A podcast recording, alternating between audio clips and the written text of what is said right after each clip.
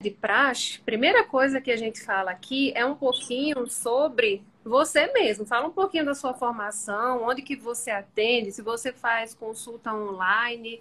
Fala um pouquinho sobre você. Então, eu sou médico infectologista, sou de São Paulo, moro aqui em Brasília há sete anos. É, tenho vínculo com o serviço público aqui do Distrito Federal, trabalho no Hospital do Gama. É, tenho e faço plant, é, consultório particular e plano de saúde. Não faço atendimento por teleconsulta, eu confesso que eu, é uma ferramenta que eu não acho ainda, não consegui me, me desenvolver nela. Acho meio complicado não conseguir examinar o doente, acho para mim não deu muito certo. E também faço plantão de UTI, também sou plantonista de UTI, mas meu vínculo hoje é 90% dentro da infectologia. Joia.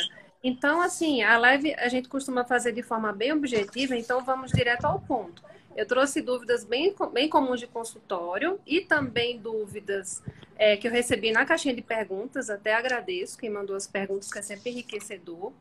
Então, vamos começar falando um pouquinho sobre quais são as vacinas, as vacinas que estão disponíveis aqui no Brasil.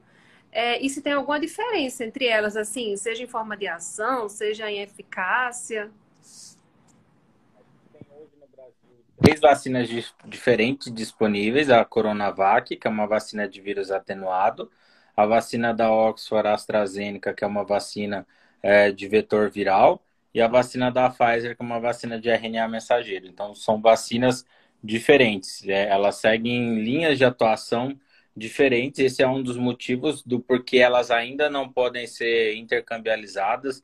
A gente existem alguns estudos é, avaliando uma dose de Pfizer e uma dose de AstraZeneca, isso ainda não está bem definido, mas a princípio a gente não deve misturar a vacina porque elas têm mecanismos de ação diferentes.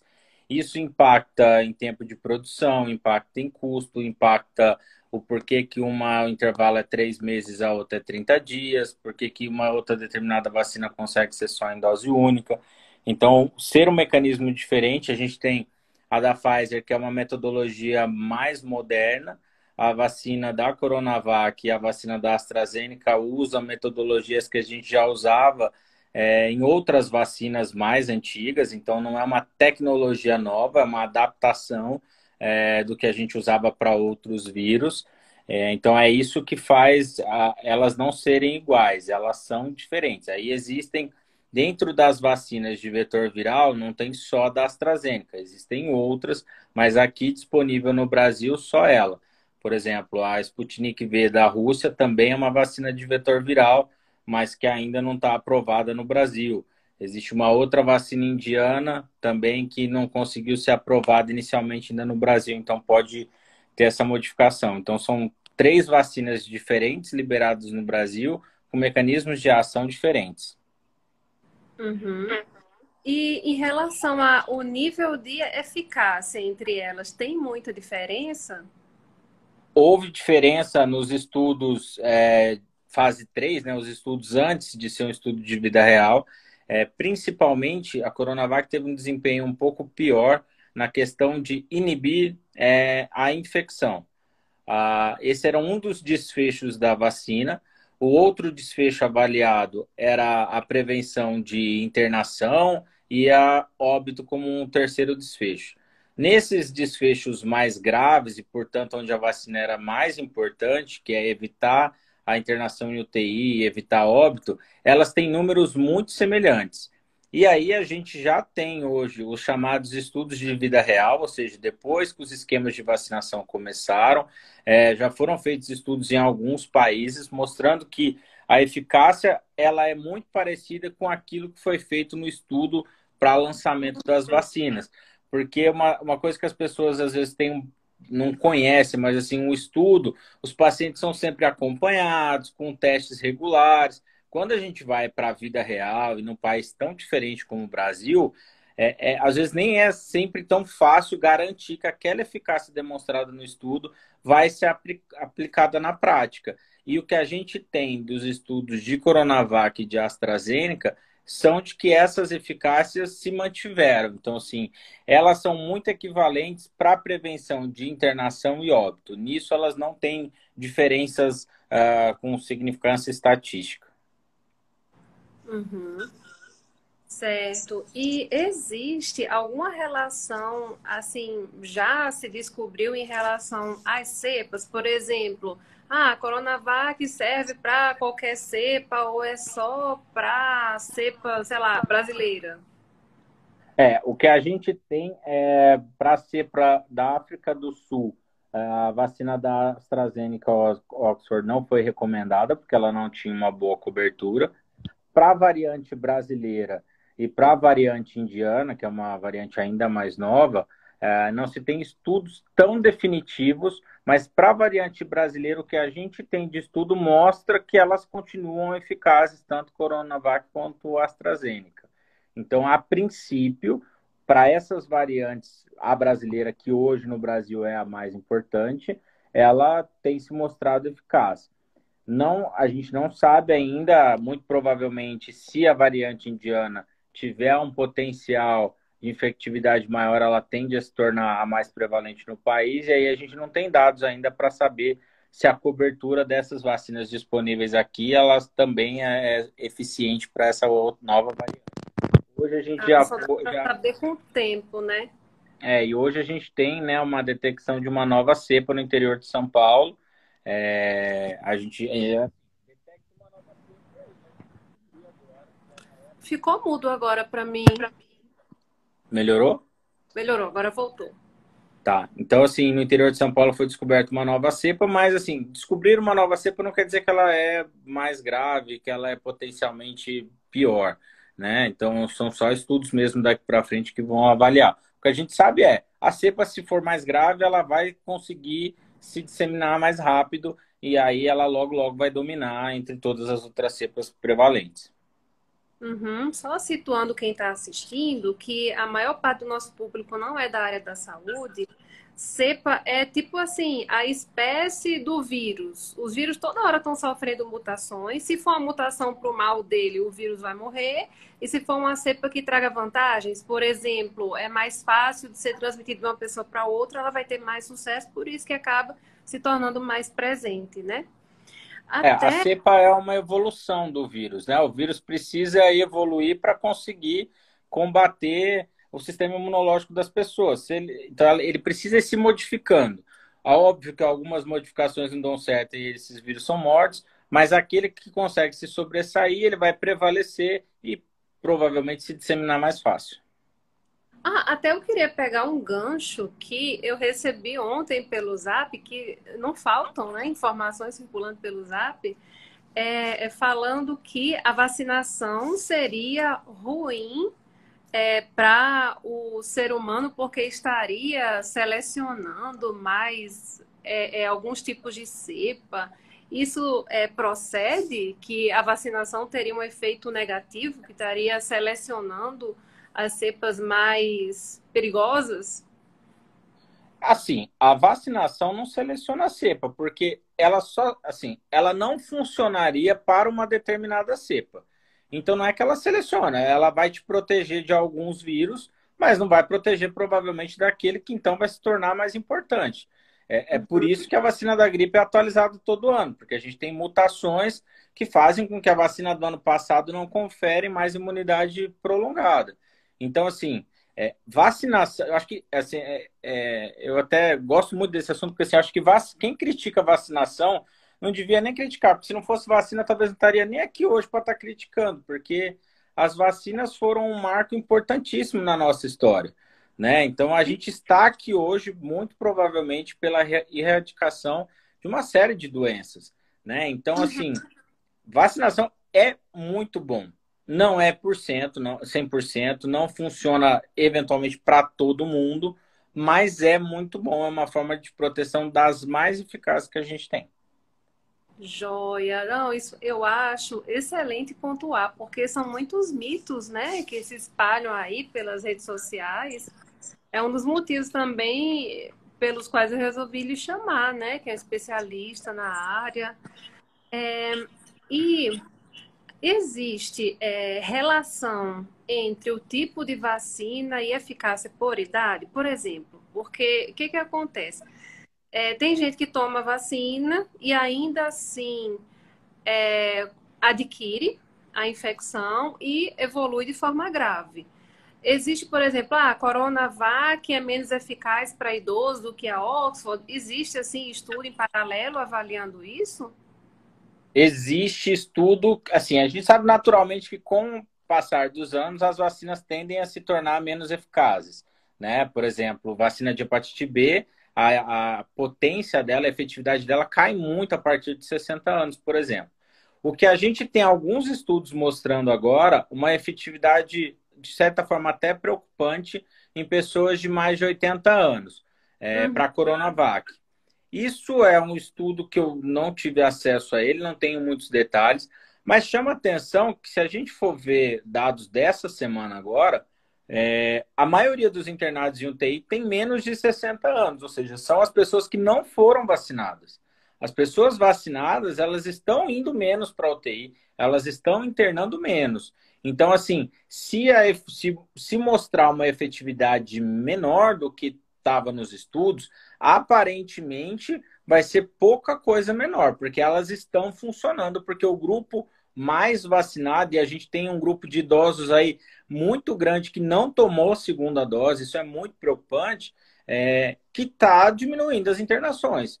Então, e outra coisa que é importante, com todas as vacinas disponíveis, Casos de internação, mesmo para quem foi vacinado, vão acontecer. Eventualmente, casos de óbito em pessoas vacinadas vão acontecer.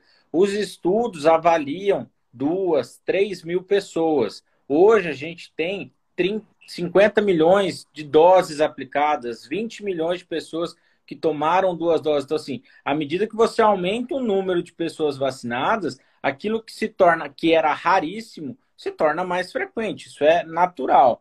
É, mas, assim, o risco de complicação pela vacina é infinitamente menor do que o risco de complicação pela própria doença. Então, é, a vacina não é 100%, mas ela ainda é muito melhor do que ficar doente. É, até Robson está falando aqui, ó, minha avó tomou a primeira dose, pegou Covid, tem 80 anos, só precisou de oxigênio dois dias e teve alta. Pois é, o que aconteceu com meu avô, de 91 anos, ele tomou as duas doses da Coronavac, já fazia um mês da segunda dose, ele pegou Covid e faleceu em decorrência do Covid semana passada. Mas é, é esses casos estão acontecendo. É, porcentagem pequena, né? Ele é, poderia haver bem mais casos como o dele com a vacina, é, com, antes da vacinação, né? E é, vocês podem, quem está assistindo, mandar perguntas para a gente também, tá? Para enriquecer a discussão, tirar suas dúvidas, porque eu coloco mais ou menos o roteiro e vou seguindo. Então, agora eu já vou passar para outro tópico, que é em relação a cuidados pré, pós vacinação. Que tem gente que tem dúvida assim, ah, tem algum remédio que é, não posso tomar depois que eu me vacinar? Posso tomar bebida alcoólica? O que que se tem a respeito de recomendações pré e pós-vacina do coronavírus? Então vamos lá. A princípio, bebida alcoólica não corta efeito de vacina. Ah, então não se tem uma recomendação clara de tempo, quanto tempo seria necessário ficar sem fazer uso de bebida alcoólica. Chegou até a ser uma recomendação no início, mas isso já, já caiu por terra. É óbvio que a gente não vai orientar as pessoas a ficarem bebendo, né? Porque a tendência é que nos primeiros dias ali pós-vacina, você pode ter febre, dor no corpo, um pouco de mal-estar, que basicamente se tiver de ressaca, você vai ter sintomas muito parecidos. Então, se você beber demais, você vai potencializar esses efeitos. Em relação a medicamento, o ideal só é que assim, se você for começar algum medicamento novo ali próximo do período da vacina, você converse antes com o seu médico, porque você está usando duas coisas novas que podem trazer reação alérgica, e aí talvez a gente tenha dificuldade em identificar o que está causando. Essa é, por exemplo, uma, um dos motivos do porquê que a gente dá um prazo de 15 dias entre a dose da vacina do corona, seja ela qual for, e qualquer outra vacina, porque a gente precisa identificar se tem efeitos colaterais e se eles estão relacionados à vacina. Porque se a pessoa toma um remédio que ela nunca tomou e a vacina no mesmo dia, e ela fica, sei lá, com o corpo todo empolado, falando popularmente, a gente não vai uhum. conseguir definir se é pela vacina ou não. Então, o ideal é conversar antes com o seu médico para ver se dá para esperar um pouco para iniciar essa medicação ou não. É, então, assim, de, é, tem que ser avaliado caso a caso. Mas, a princípio, a gente não contraindica a vacina por medicamento. A gente vai uhum. contraindicar a vacina por reações histórico de reação alérgica prévia, a outras vacinas que usam a mesma coisa, é, usam ingredientes parecidos, mas medicamento não contraindica a vacina na maioria dos casos. Uhum. E a pessoa, é, para tomar a vacina, existe algum tipo de alergia? Por exemplo, tem vacina que a pessoa não pode tomar se tem alergia ao ovo. Tem algum tipo de alergia que contraindica a vacinação? Vai depender muito do tipo de vacina que ela vai receber. Por exemplo, a vacina do Butantan é uma vacina que tem desenvolvimento em ovo, tá? Então, se ela já tomou uma vacina dessa no passado e teve alergia, ela não deve tomar a Coronavac, ela tem que tomar uma outra vacina. A da Pfizer, como ela é uma metodologia mais nova, a gente não vai ter aqui no Brasil pacientes que tiveram histórico de alergia prévia, por exemplo. Então, assim, o ideal é, se você puder perguntar para algum médico, para o seu médico, principalmente para quem já teve histórico de alergia a vacinas anteriores, e aí eu acho que é importante ressaltar se tiver febre, se tiver dor no, dor no local da aplicação, um pouco de vermelhidão, isso não é reação alérgica à vacina. Isso é efeito colateral leve. Isso não contraindica tomar vacina. É igual muita gente fala que é alérgico à penicilina, é, basicamente porque teve diarreia, porque passou mal. Isso não é alergia. É isso aí é efeito colateral do remédio, é uma outra coisa. E por falar em efeito colateral, quais são os efeitos assim documentados, relativamente frequentes das vacinas?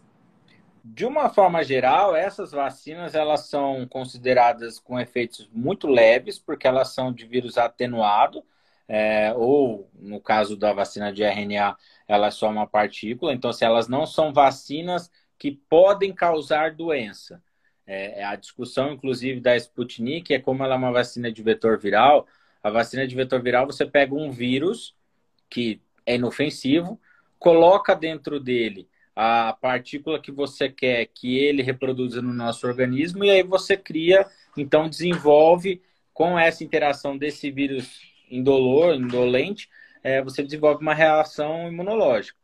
Então, se você tem nas vacinas de vírus vivo, você tem mais riscos de complicação, e aí são vacinas que vão ser contraindicadas em pessoas imunodeprimidas, em pessoas com eventualmente com câncer, HIV muito avançado. Mas essas vacinas especificamente são basicamente restritas a sintomas locais. Todas as vacinas uhum. podem causar o que a gente chama de síndrome de Guillain-Barré, né? É, autoimune e potencialmente grave. A gente não tem relatados ainda casos muito sobre isso, mas a, a gente sabe que a partir do momento que a gente tem milhões e milhões de doses sendo aplicadas, esses efeitos podem acontecer e, assim, é, como eu falei, é importante a gente tentar é, excluir vários outros fatores para dizer que aquele efeito que apareceu é relacionado à vacina. Exatamente. E quem já teve Covid deve tomar vacina? Tem alguma diferença? Quem teve Covid tem que tomar vacina uh, independente de qual for disponível aí para a sua idade. Basicamente porque, então, a gente tem, principalmente quem teve Covid há mais tempo, né? Pode pegar Covid de novo por uma cepa nova, e aí a gente está considerando que a cepa brasileira ela está protegida pelas vacinas atuais, então a pessoa teria benefício é, em ser vacinada. E, então, assim, uma nova infecção para quem já teve Covid, não é certeza de que ela vai ser um quadro mais leve, ela pode ser potencialmente grave e fatal. E quanto menos gente doente, é menos transmissão de doença. A gente precisa, então, quebrar essa cadeia de transmissão. E as vacinas fazem parte disso. Né? Quanto menos pessoas doentes, menos pessoas protegidas, a gente diminui potencialmente a transmissão do vírus na comunidade. Então, todo mundo tem que se vacinar, é, seja quem já teve Covid ou não. É, muita gente acha que teve Covid porque fez testes sorológicos que não são bons para isso. Né? Muita gente dosou lá IgG, IgM, e são testes que, é, na maioria dos casos, não ajudam a definir diagnóstico. O que define diagnóstico é o PCR, é o exame do SWAB. Então, muita gente teve resultado falso positivo e acha que teve Covid e nem teve. Pois é.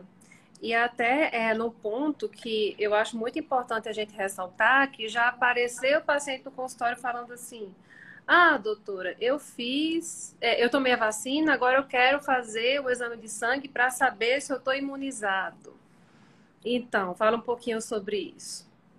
É, isso aí, assim, é um excelente jeito de jogar dinheiro fora. Não tem nenhuma é. recomendação para fazer teste depois de vacina. Nenhuma recomendação. Os testes disponíveis hoje no Brasil e no mundo, isso é uma recomendação uh, do CDC, que é comparativamente como se fosse uma Visa no Brasil. Lá eles não recomendam, porque os testes liberados não servem para avaliar resposta imunológica. Dosagem de IgG por si só não garante proteção.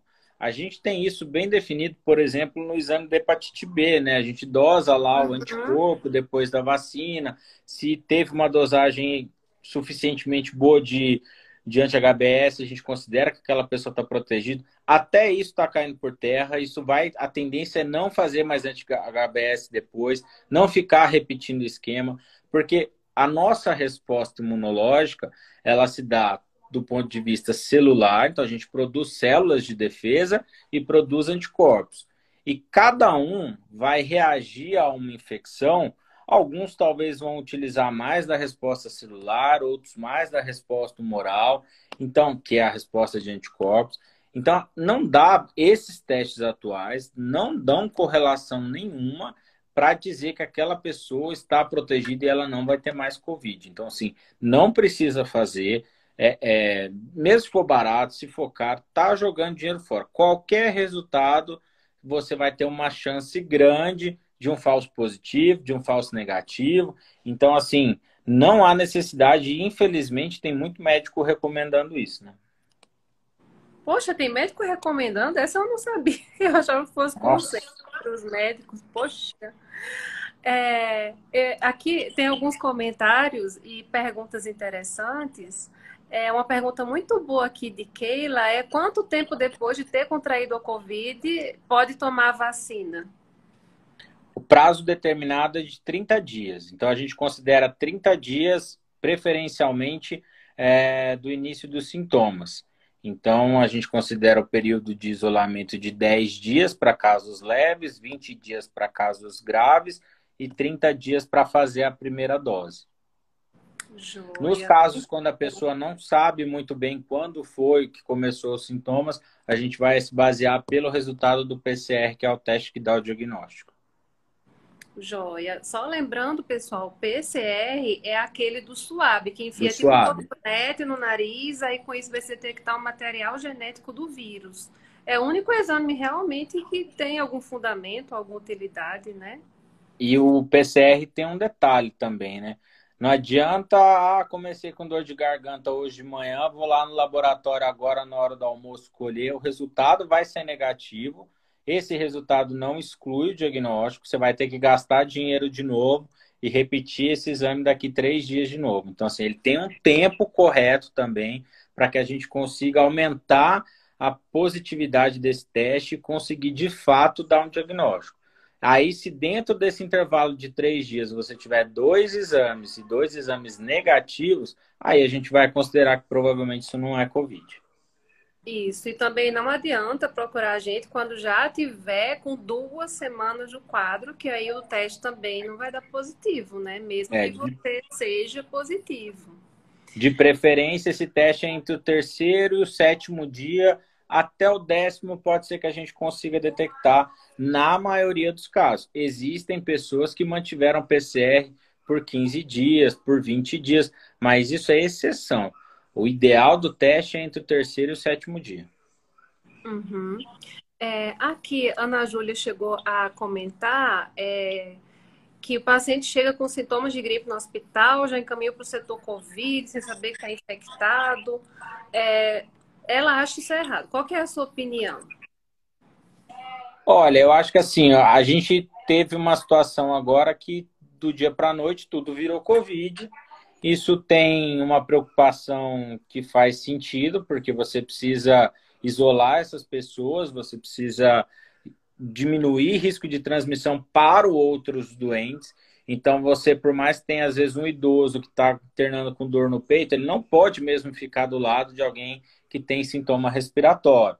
Então, nesse momento, faz sentido, sim, separar as pessoas no atendimento. O que a gente poderia sugerir é procure um serviço de saúde se você tem algum sintoma, como falta de ar, você tem alguma coisa que está te preocupando.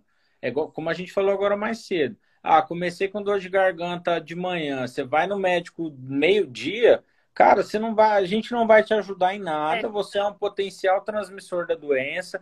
Se você não tiver com sintoma grave, se você for atendido por um bom profissional, você vai receber só sintomático, coisas que provavelmente talvez você já até tenha em casa. Então, assim, nesse, nesse momento, as teleconsultas são excelentes para o paciente que só quer eventualmente tirar uma dúvida, ficar mais tranquilo, conversar com o médico. Então, assim, o sintomático respiratório, se ele não tiver sintoma é, mais importante, se for só para uma, uma dúvida, algo assim, para o médico pedir o exame para ele, nesse sentido, a telemedicina se encaixa muito bem. Uhum. É, e agora, assim, o que é complicado é porque até antes da era Covid, você separava basicamente os quadros em causados por vírus ou por bactérias e direcionaria o tratamento.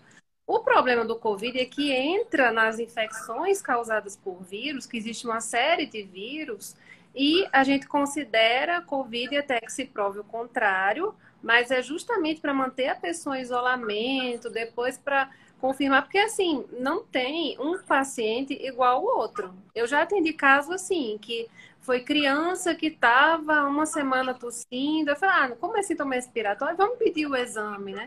E deu positivo. Um quadro assim, que a criança não teve febre, acima de qualquer suspeita. Então, por causa disso que é bom a gente fazer é, essa separação dos pacientes para ver até que ponto eles vão ficar isolados, mas por controle mesmo é, de transmissão, né?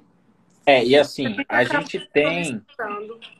A gente tem praticamente 80% dos casos de Covid ou sem sintomas ou com sintomas muito leves. Então, assim, Covid não é uma doença que vai levar as pessoas para internação na maioria do, dos casos. Isso é exceção. Então, assim, as pessoas vão permanecer em casa, no trabalho, elas vão permanecer com sintomas leves e potencialmente transmitindo. Por isso que é importante as medidas de isolamento, de higiene, porque você não vai pegar necessariamente Covid de alguém que estava gravemente doente. Você vai pegar de alguém que eventualmente é com seu colega de trabalho, é alguém na sua casa, porque a transmissão é fácil e muitas pessoas podem transmitir, inclusive sem ter sintoma nenhum. É verdade. E assim, o que fez com que é, o sistema de saúde ficasse bem cheio, na verdade, é muita gente doente, uma porcentagem mesmo pequena já é relevante para os nossos serviços de saúde, né? Exatamente, tanto no público quanto no privado. Uhum. É, houve vários lugares, né, que já entraram em colapso. É, Aqui foram vários comentários, dúvidas. Podem mandar. Deixa eu ver aqui se falta responder algum. Será que o Brasil estará vacinado até o final do ano? Olha, eu não quero desanimar, não, mas eu acho pouco provável, né? A gente tem aí quatro meses de vacinação. Em quatro meses a gente não conseguiu vacinar nem 10% da população. Então, achar que nos próximos seis meses, aí, seis a dez meses, a gente vai conseguir vacinar 90%, é, eu acho que o ritmo vai aumentar, porque a gente vai ter a produção do IFA, que é, o, é como se fosse a pasta base da vacina é, aqui no Brasil, então isso tende a agilizar o processo, mas eu acho difícil. Eu acho que se a gente chegar em 50% já é assim acima das expectativas. Uhum. É... Isso assim, considerando que tem, considerando que vacinado as pessoas com duas doses né? Sim. Uma dose só a gente não vai considerar que aquela pessoa está completamente vacinada. Ah, e quem teve Covid deve tomar as duas doses ou uma já é suficiente? Não, toma o esquema vacinal como qualquer outra pessoa, não muda. Joia. É, Zilda, você mandou pergunta sobre é, sentir o cheiro das coisas. Eu vou encaminhar para você pelo direct um post que eu falo sobre isso, tá? Foge um pouquinho do assunto. É, deixa eu ver o que mais. Deixa eu ver aqui as perguntas. A vacina reativa o vírus se a pessoa já teve Covid? No caso da Covid, não. É, a pessoa que vai é, eventualmente se vacinar. Assim, as vacinas não causam doença. As vacinas não vão causar infecção por coronavírus. Não tem essa possibilidade porque não tem vírus vivo na vacina. O que pode acontecer é uma pessoa ser vacinada e ela se infectar por uma cepa que aquela vacina não protege. Então ele não vai reativar uma infecção prévia, vai ser uma nova infecção. Uhum. Joia. E existe a possibilidade de aumentar a chance de a pessoa ter aquela síndrome multi-inflamatória sistêmica é, porque tomou a vacina, uma cascata inflamatória maior? Assim, isso é pouco provável pelas vacinas que a gente tem disponível agora. As pessoas que já têm um histórico de alergia à vacina podem ter uma reação um pouco mais exacerbada. Mas, de uma forma geral, as vacinas são extremamente seguras. Se a gente considerar que a gente tem aí 50 milhões de doses aplicadas e a gente tem um caso sendo investigado de trombose em uma gestante. Fora isso, a gente não tem nenhum outro evento grave em 50 milhões de doses aplicadas. Então, assim, as vacinas são seguras. Como eu falei, os efeitos colaterais simples, dor local, febre, vermelhidão, isso aí não é grave. Isso aí pode tomar um analgésico, pode tomar um antitérmico, sem problema. Ah, não tá inchado, não tá melhorando, faz três, quatro dias e ainda tô tendo febre. Vai para uma avaliação médica. Mas isso não acontece com frequência. Sim. É, mas, para finalizar, vamos responder aqui algumas perguntas. A vacina da Covid vai ser no mesmo esquema do H1N1 todo ano? Olha, a gente vai depender de como serão as próximas cepas. Se as próximas cepas vão se tornar é, resistentes à vacina ou não. Então, assim, acredito que num futuro próximo a gente vai precisar de novas doses. Se isso vai ficar anual por muito tempo, ah, isso aí é só ao mesmo tempo para dizer. Mas a gente deve fazer reforços dessas vacinas nos próximos anos, é, à medida que a gente ainda tem uma distribuição muito desigual de vacina. Né? O, o, primeiro mundo vacinou muito mais que o terceiro mundo, e isso vai fazer uma, com que haja uma perpetuação do, da circulação do vírus. Então a gente vai ter que fazer doses de reforço. Quanto tempo? Uh, não, não, sei, sinceramente, não dá para precisar isso agora. Uhum. Uma pergunta muito boa aqui de Irene: eu já tomei as duas doses da vacina, posso me considerar imunizada? A gente considera um prazo geralmente de 15 a 20 dias depois da segunda dose para dizer de fato que as duas doses é, fizeram efeito. Você está imunizada, mas você não está 100% protegida de um caso de Covid seja por uma variante que venha a surgir no futuro ou até alguma variante que já está circulando por aí. Então, mesmo quem está imunizado com duas doses, tem que manter as medidas de distanciamento, tem que manter higienização de mãos, evitar aglomeração, porque 100% protegido não tem ninguém. Exatamente, quero até lembrar que a mesma coisa com H1N1, o nível de eficácia não é 100% que é, não é tipo privilégio de quem está tomando a vacina contra o corona, não. E, e um é... erro, só, assim, um erro muito comum sobre H1N1 que as pessoas têm é dizer assim, ah, tomei a vacina da gripe, passou dois, três dias eu gripei. Você ah. pode ter gripado, mas não por causa da vacina. A vacina da gripe também não causa gripe.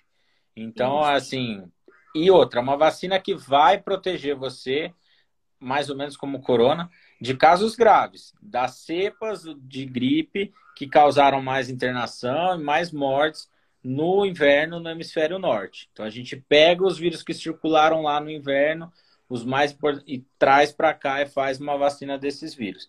Então assim, também é uma vacina que não vai te proteger totalmente de não ficar gripado, Mas se você uhum. ficar gripado, você vai ter um quadro muito mais leve.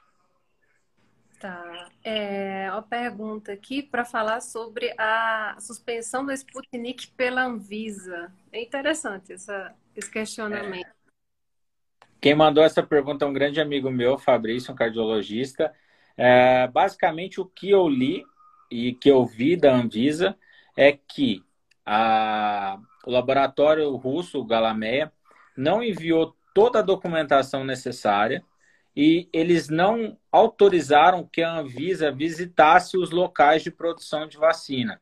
É, os processos para a liberação de uma vacina eles são muito complexos é, e eles são muito rígidos.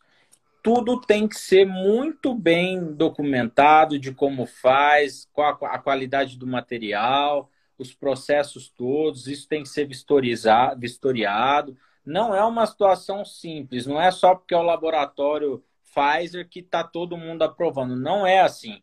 O estudo que a indústria faz, uh, eles têm que repassar todos os dados do estudo para que a Anvisa analise esse estudo, se não tem nenhum erro na metodologia, se não tem nenhum erro na interpretação de dados. Então, assim, é um processo lento e é um processo muito técnico, é uma, uma, decisão muito técnica. Imagina se a Anvisa libera uma vacina que fala que não tem efeito colateral grave e aplica em 50 milhões de pessoas e, sei lá, 10, 50 mil pessoas morrem em decorrência da vacina. Então é uma coisa muito séria, né? Assim, eu acho que assim, o que foi feito é a não aprovação. Acredito que se isso modificar, esses dados forem repassados, ela pode ser aprovada ainda, né? Até porque era uma vacina que tinha era já estava sendo produzida aqui no Brasil também. Sim. É, Jailson está aqui preocupado, vou morar na Lua, que é melhor, doença demais. Não precisa ficar ansioso. A humanidade sempre conviveu com diversos vírus e bactérias. E Ai, outras pandemias virão. Isso é certo. Aham. Talvez não com esse potencial, mas outras virão. Isso é natural da, da humanidade. Uhum. Bem, é, vamos já finalizar a live, mas aqui teve a pergunta mais de uma vez que foge um pouco do nosso tema, que o nosso tema foi em relação à vacinação, que tem gente que perguntou sobre o kit COVID, aqueles medicamentos. Kit COVID não funciona. Nenhum daqueles medicamentos tem eficácia comprovada. Pelo contrário, assim, e é uma outra questão de desinformação. Vários medicamentos do kit COVID tem a sua ineficácia comprovada. Eles não funcionam. É diferente, não há mais uma dúvida, ah, existe uma teoria de que. Não, não, não. Essa teoria já foi demonstrada que isso não funciona. Uh, eu não prescrevo cloroquina, azitromicina, ivermectina para nenhum dos meus pacientes. Não, não vejo necessidade disso. Uh, a gente sabe, e vocês da Otorrino vão ver muito impacto de resistência em relação ao uso indiscriminado de antibiótico. Né? É uma doença viral, então não precisava de antibiótico. O antibiótico deveria ser reservado para os casos graves, os casos onde há é. alguma dúvida. Né? Então, assim, é, essas medicações não funcionam. Uh, ninguém no mundo mais usa isso. É, isso já deixou de ser utilizado em meados do ano passado. E a gente insiste nisso por medidas que vão muito além da ciência. É, apesar de estar um pouco fora do nosso tema, eu resolvi colocar, levantar é, essa pergunta no final, porque assim, também já recebi paciente no consultório, ah, e o kit Covid? Você prescreve? Não, a pessoa, ah, o que? Não! Aí eu falei, sim, aí até levantei assim, não é recomendado na Europa, nos Estados Unidos, porque só a gente estaria certo também, né? mas respeitar é. os estudos que aconteceram mundo afora por causa de algumas interpretações locais aqui, né? E o incrível, né? Assim, se o kit Covid funcionasse, o que justificaria a gente ter 450 mil mortos? É verdade. Né? Então... É até um argumento que eu uso também, que não tem fundamento para mim, né? Bem, então, aí eu até falo assim, eu não tenho é, é, esse orgulho de não mudar de opinião. Se algum dia mostrarem que funciona, lá estou eu prescrevendo, mas por enquanto que não provaram, né? Por que, que eu vou fazer? É, e assim, eu, eu, eu sou contra a prescrição porque o remédio não funciona. Isso não quer dizer que se algo funcionar, eu não vá prescrever. Eu acho que é uma questão, assim, de, primeiro, não maleficência. A gente não Exatamente. pode... Essa história de que já que não tem nada, vai o que tem, é, desculpa, isso não é boa prática médica, não é nisso que eu acredito e não é o que eu vou fazer, não. É verdade, nem profilático tem. Tem gente aí tomando ivermectina toda semana, acaba com o fígado, né? É, profilaxia para doença viral é vacina. Não tem outra forma, é vacina. É verdade. E assim que gostaria de encerrar a live muito rica em informações. Muito, muito obrigada. Adorei conhecer você aqui no Instagram. Muito obrigada por ter aceitado o convite para esclarecer essas dúvidas que são muito comuns, viu? É, quer deixar alguma mensagem no final? Não, obrigado. Se alguém tiver mais alguma dúvida e te mandar aí, você me manda depois, eu respondo para a pessoa. É, eu acho que a gente tem a obrigação de trazer boas informações baseadas em ciência. Hoje o Brasil, mais uma vez, é, passou por um vexame. É, a ciência brasileira está sendo jogada no lixo, a medicina brasileira está entrando num caminho muito perigoso. E eu acho que assim, se vocês puderem checar as informações antes de compartilhar, buscar referências é, técnicas, não só porque é infectologista, mas vai procurar onde ele se baseia, qual é o documento, qual é o texto, qual é a organização, né? Então, assim, é, o mundo é real, ele não é tão conspiracionista como, como a gente imagina, não. Né? Então, muito obrigado pelo convite. Estou à disposição aí, eventualmente, para outras lives no futuro, para falar de outras coisas. E, mais uma vez, obrigado, foi um prazer. Ah, um prazer enorme. Adorei esse recado final. Assina embaixo. Nossa. um abração para todo mundo. Vou deixar a live salva agora, tá? Tá, joia. Um beijão. Tchau, tchau. Tchau.